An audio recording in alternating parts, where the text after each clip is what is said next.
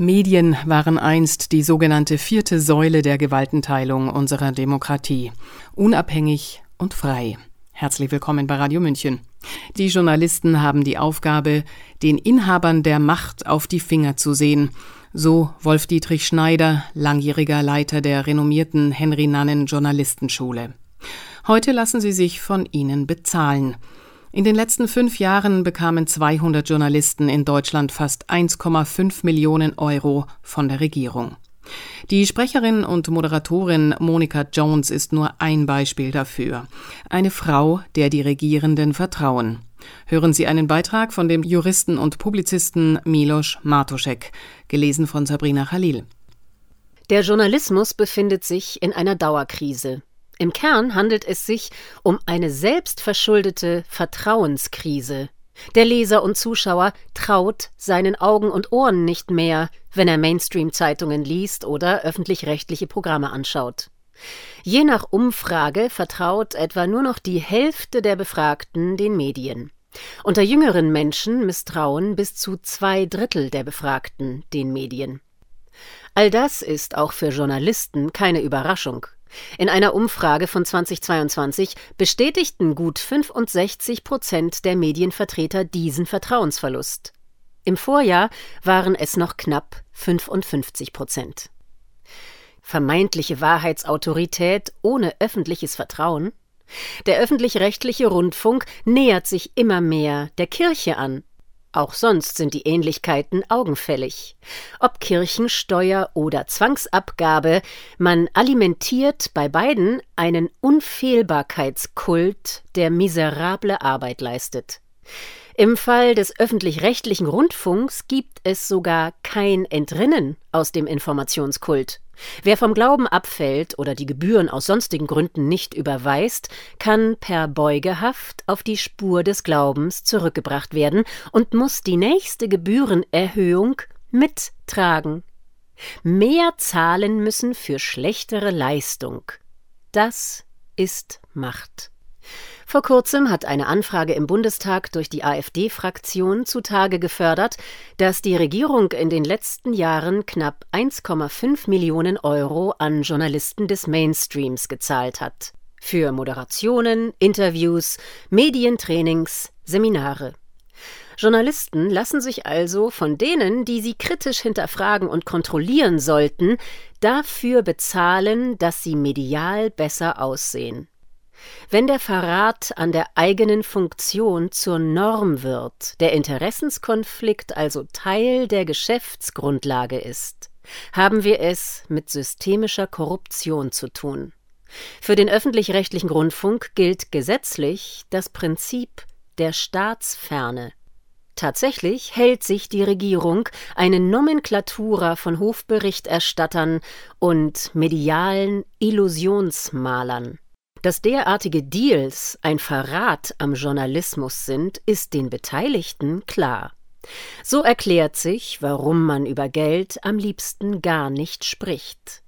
Die Pro-7-Journalistin Linda Zerwakis beispielsweise ließ zuerst verlautbaren, sie habe für ein erwartungsgemäß gänzlich unkritisches Interview mit Bundeskanzler Scholz auf der Digitalmesse Republika gar nichts bekommen.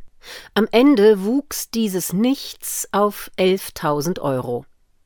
Das Kanzleramt hatte sie als Interviewerin selbst ausgewählt und bezahlt. Zerwakis wurde in diesem Moment nicht für Journalismus bezahlt, sondern für PR. Ihre Funktion war es, Filter- und Kommunikationsleibwache zu spielen und den Informationswert für die Öffentlichkeit möglichst klein zu halten.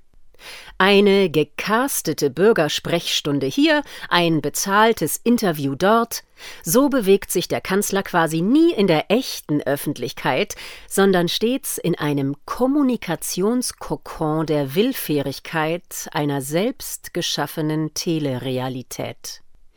Ein weiteres Beispiel ist Journalistin Nummer 21, die in der Aufstellung der Bundesregierung wie alle anderen auch nur mit Pseudonym auftaucht, mit Hinweis auf den in Anführungszeichen Datenschutz, der hier als letztes Schutzmäntelchen für systemische Korruption herhalten soll. Warum ist ihre Identität ein Geheimnis? Hat der Bürger nicht das Recht zu erfahren, wen er bezahlt?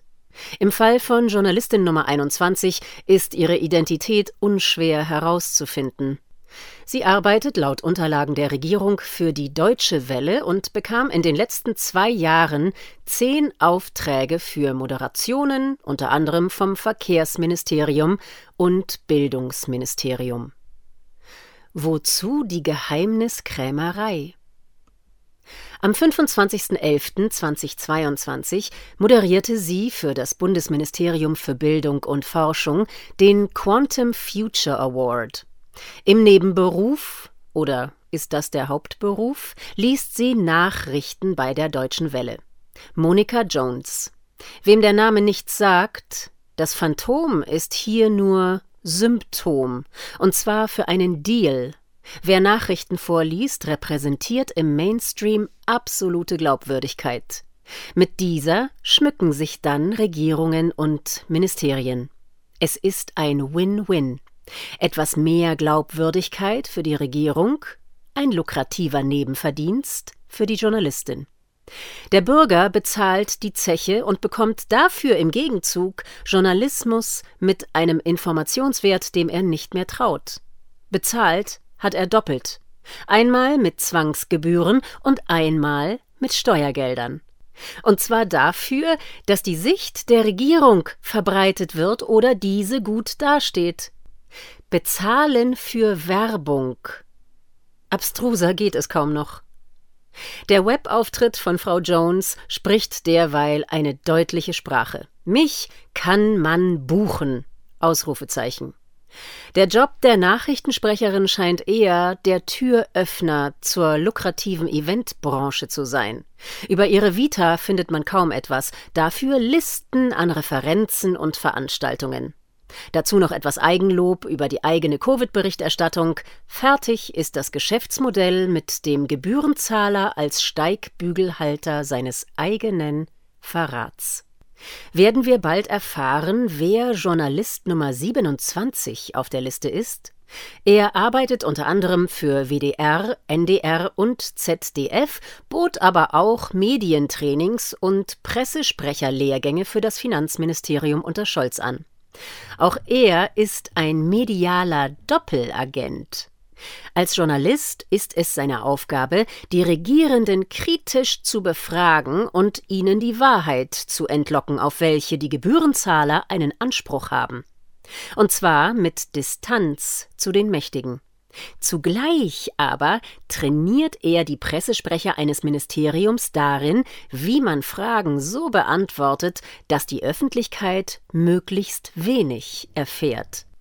Training im Scholz-Sprech das ist in etwa so, als würde ein Kriminalhauptkommissar im Nebenberuf Verbrechern steuerfinanzierte Seminare darüber geben, wie man den perfekten Mord begeht. All das sind keine Petitessen, sondern Belege für die Dysfunktionalität des aktuellen Mediensystems. Medien sind Mittler und hier noch dazu Vermittler der Realität. Diese Funktion können sie allerdings nur wahrnehmen, wenn sie möglichst interesselos sind. Parteiische Journalisten zementieren zudem Macht. Sie sind Sand im Rat der Demokratie. Ein Personalwechsel in der Politik bedeutet immer auch die Gefahr, einen geliebten Auftraggeber zu verlieren. Gibt es deshalb seit Jahren kaum mehr Rücktritte? Weil sich Journalisten mit Rücktrittsforderungen ins eigene Fleisch schneiden? Wer zahlt, schafft an. Aus Sicht des Bürgers ist das Ganze ein Etikettenschwindel. Es ist Verbrauchertäuschung. Man bekommt nicht das, wofür man bezahlt hat. Wieso gibt es noch keine Etikettierungspflicht für Journalisten oder eine Pflicht zur Offenlegung von Interessenskonflikten? Wieso wird nicht offengelegt, wer wie und von wem bezahlt wird? Es wäre im Interesse des Zuschauers zu wissen, welche Interessenlage auf diejenige Person einwirkt, die uns Realität spiegeln soll. Nur dann haben wir eine Chance zu erfahren, ob diese Person die Realität tatsächlich widerspiegelt oder sie uns durch das Prisma eines eigenen Interessenbündels wiedergibt. Unser Blick auf die Realität kann nur so klar sein, wie er vom Schleier der Interessen befreit ist. Bei öffentlich-rechtlichen Journalisten ist die mangelnde Staatsferne und Ideologisierung der Tätigkeit ein Problem. Bei Konzernmedien ist es die Abhängigkeit von Werbung und vom Staat, der über Regulierung und Presseförderung befindet. Bei anderen Medien ist es die Abhängigkeit von Mäzenen, Stiftungen oder sonstigen Privatinteressen. Schaut man genau hin, ist der klassische investigative Journalismus, der allein von den Lesern getragen wird und allein einem Aufklärungsinteresse verpflichtet ist, die absolut krasse Ausnahme. Derweil werden unabhängige Köpfe wie Matt Taibbi oder Michael Schellenberger, die unter anderem die Twitter-Files offenlegten, von der Politik als Zitat angebliche Journalisten betitelt. Wen wundert da eigentlich noch der Vertrauensschwund ins System? Garbage in, garbage out.